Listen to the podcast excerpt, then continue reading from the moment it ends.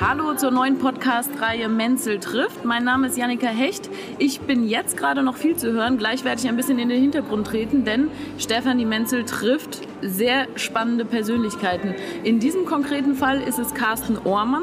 Er ist Coach und Unternehmensberater und äh, ich freue mich, dass du da bist. Ja, danke, dass ich hier sein darf. Geht dann natürlich an dich, Stefanie. Hallo, ich freue mich auch, dass wir heute interviewt werden oder reden dürfen. Carsten, wir treffen uns hier ja gerade auf der Frankfurter Buchmesse. Ne?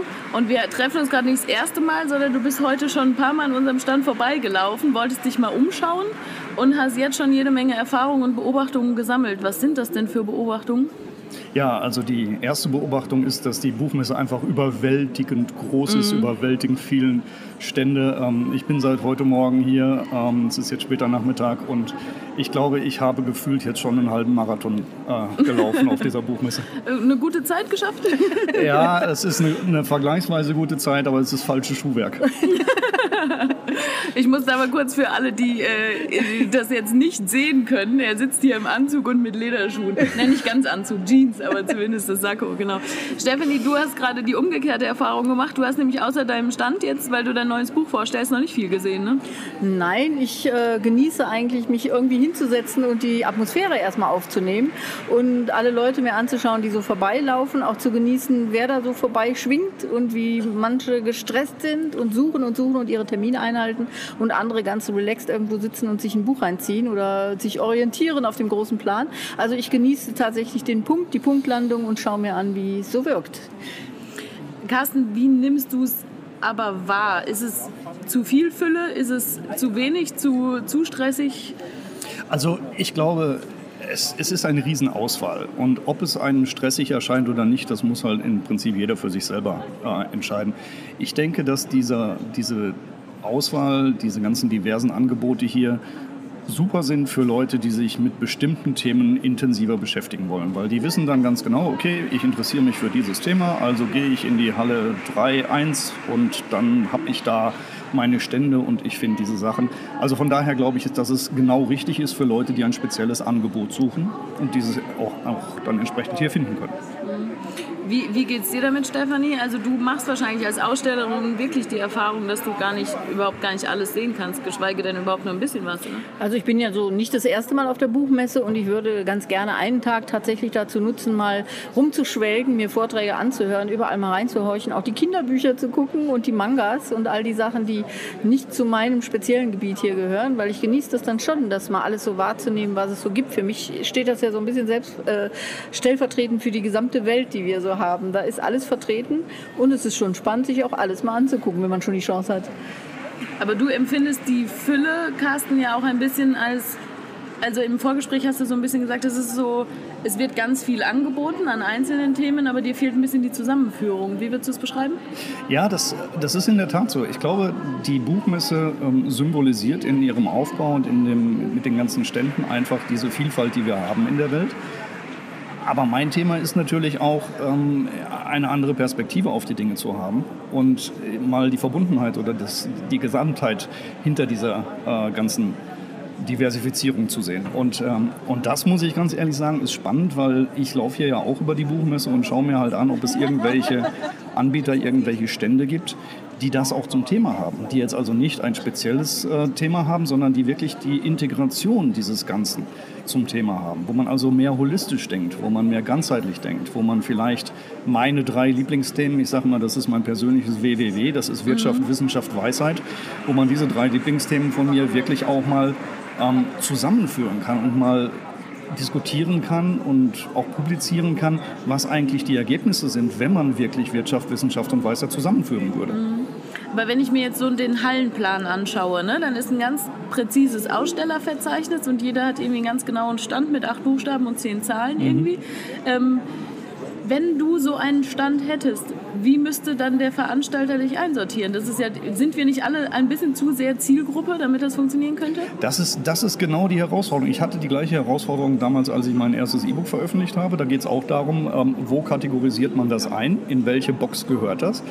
Und, ähm, und nicht nur da. Ich habe, glaube ich, vielleicht liegt das auch nur an mir, ich habe, glaube ich, grundsätzlich diese Herausforderung, dass ich auch nicht ganz genau weiß, welche Zielgruppe ist eigentlich die relevante. Weil ich persönlich der Meinung bin, dass dass das Thema, worüber wir, Stefanie und ich, uns auch schon häufig auseinandergesetzt haben, dass dieses Thema ja eigentlich für jeden präsent sein sollte. Zielgruppe Mensch. Zielgruppe Mensch und Zielgruppe an sich, und das hört sich jetzt natürlich vollständig abgefahren an, aber Zielgruppe stand heute, ähm, was weiß ich, siebeneinhalb Milliarden Menschen auf diesem Planeten.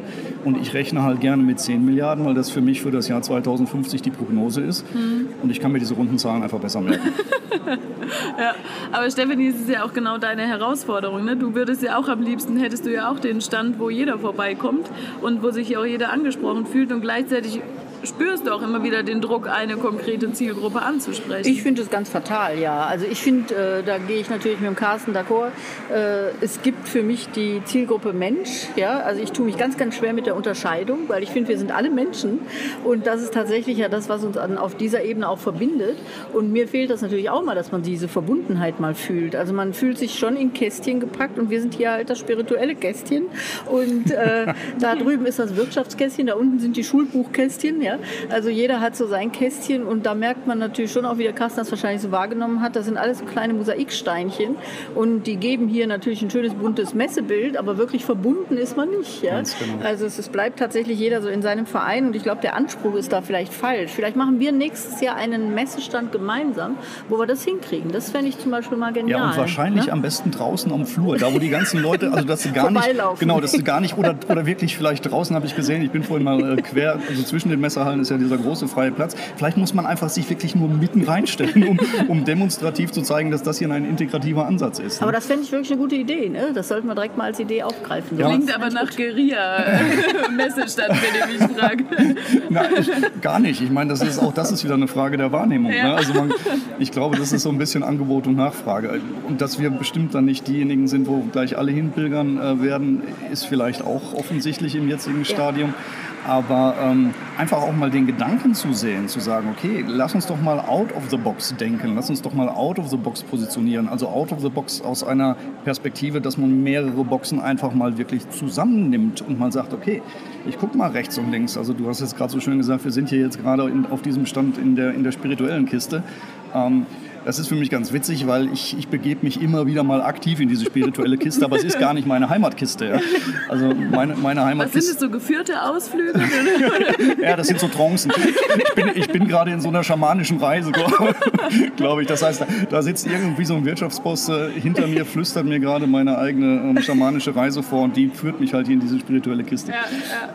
Aber wir, ich meine, wir scherzen da so drüber. Es kommt ja nicht von ungefähr. Mir ging es heute zum Beispiel so, wir sind jetzt in dieser Halle 3 hier. Du kommst hier rein. Ich habe damit gerechnet, dass es eine große spirituelle Box ist. Aber es ist ja tatsächlich in dieser Halle 3 ein ziemliches Sammelsurium auch. Ne? Also man kommt rein, sieht die Bundeszentrale für politische Bildung, dann kommt Spiritualität, dann kommt die FAZ und dann kommt das, wo ich so denke, okay, interessant. Mir fehlte dann tatsächlich die Orientierung. Was glaubst du, Carsten, wie kriegt man die Orientierung hin, wenn man die Sachen zusammenführt? Oh, das ist, also ich sag mal, wie man die Orientierung, ich bin froh, dass du, dass du jetzt fragst, wie man, wenn man es zusammenführt. Wenn du von mir den neuen Hallenplan der Buchmesse in der Zukunft haben willst, da sage ich nee. Grobe nicht. Ideen. Grobe Ideen. Also ich sag mal, für mich ist der gemeinsame gemeinsame Nenner das Thema Bewusstsein. Mhm. Und, ähm, und ich persönlich glaube, und das mache ich jetzt seit vielen Jahren intensiv, seitdem ich mir wirklich den Freiraum dafür genommen habe, ich persönlich glaube, dass man all diese Themen, die wir hier auf der Buchmesse finden, auch aus der Perspektive des Bewusstseins beleuchten könnte. Mhm. Und dann das Bewusstsein wie so eine Art, naja, ich sag mal, wie so eine Art Plattform, wie so eine Art ähm, Operating System, würde man jetzt im, in, der, in der Technologie sagen, also so eine Art Betriebssystem nimmt. Ja? Wenn man das Bewusstsein als Betriebssystem nehmen würde und die ganzen verschiedenen Stände, die wir haben und die ganzen verschiedenen Lebensbereiche als so eine Art Applikationen, die auf diesem Betriebssystem laufen, ich glaube, dann hätten wir, äh, dann hätten wir diese Einheit, dieses verbindende Element ähm, relativ leicht identifiziert. Aber wie gesagt, ich glaube nicht, dass wir dann nächstes Jahr die Buchmesse schon umstrukturiert kriegen. Ja, kleine Brötchen. Brötchen ja, kleine, kleine Brötchen, ganz kleine Brötchen. Stefanie, was ist dein kleines Brötchen? Was ist bei, von dir auch ein Wunsch, was sich noch ändern muss oder sollte oder was du auch gern verändern würdest? Ja, ich bin ja, ich sage ja, ich bin ja öfter auf der Buchmesse und ich schaue mir die Sachen schon ziemlich genau an.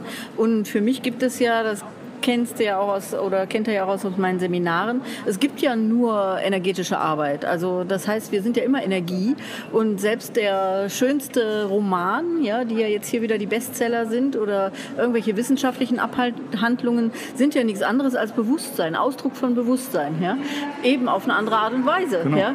Und äh, genau da komme ich dann natürlich wieder mit dem Carsten zusammen, so zu denken, ja klar, das ist alles Bewusstsein, das äußert sich in unterschiedlichen Varianten. Es wäre einfach schön, wenn man da ähm, mehr Verbindung hinkriegen könnte oder irgendwie mehr Ebenen hinkriegt, wo man sagt, hey Leute, wir arbeiten eigentlich alle am gleichen Thema, ja, egal ob genau. das jetzt so heißt oder so heißt. Ähm, mir wäre es wirklich, äh, also ich bin ja da auch sehr ähm, ja, spontan. Ich finde diese Idee, da selber mal einen Messestand zu machen, sich zu überlegen, was man da hinkriegt, vielleicht mit ein paar Leuten, fände ich durchaus interessant mit Kernkompetenz Mensch, ja, ja. oder mit dem Menschsein, ja. Genau. Aber ob das hinhaut, keine Ahnung. Aber wir können ja, ja mal dranbleiben. Ja, ich, so, würde ich auch sagen, sollte man dann dranbleiben. Ja. Aber du hast, glaube ich, für mich jetzt gerade noch einen ganz, ganz wichtigen Aspekt mit aufgebracht, den ich gerne nochmal aufgreifen würde. Das erste, was du oder was du gerade gesagt hast und was so wirklich bei mir gelandet ist, ist diese Tatsache, ähm, wir sprechen hier unterschiedliche Sprachen. Mhm. Ja? Alleine dieses Thema, ich nehme das jetzt mal einfach wertfrei auf, dass man sagt, es ist Energie. Mhm. Ähm, in der spirituellen Szene ist das Wort Energie ein durchaus plausibler Begriff. Ja, es macht Sinn, da reden wir darüber, alles ist Energie. Ähm, wir kommen allerdings, wenn wir dann mit einem Physiker über Energie sprechen, ein bisschen in eine Bredouille, weil der Physiker eine andere Vorstellung von Energie hat, weil für den Physiker die Energie einfach mit, dem, mit der Distanz abnimmt. Ja, Energie ist etwas, die hat irgendwo ihren Peak und dann nimmt sie, nimmt sie zur Seite hin ab. Das ist aber nicht die Vorstellung, die die spirituellen Menschen gerne hätten von Energie. Das heißt, wir nehmen, ich habe also mal dieses, äh, diesen Ausdruck Energie genommen, um mal aufzuzeigen, dass wir vielleicht sogar die gleiche Terminologie benutzen, aber dass es unterschiedliche Interpretationen ne? dazwischen gibt. Mhm. Das heißt, wenn ich mich jetzt hier aus der spirituellen Kiste rausbewege und zwei Hallen weiter in die, Wirtschaft, in die, in die Wissenschaftskiste springe, und dann über Energie spreche und versuche, das aus der spirituellen Kiste in der Wissenschaftskiste zu vermitteln, dann verstehen die mich gar nicht, mhm. weil, die nämlich, weil die nämlich unter Energie was ganz, ganz anderes verstehen. Nämlich etwas, was mit der, mit der Distanz abnimmt.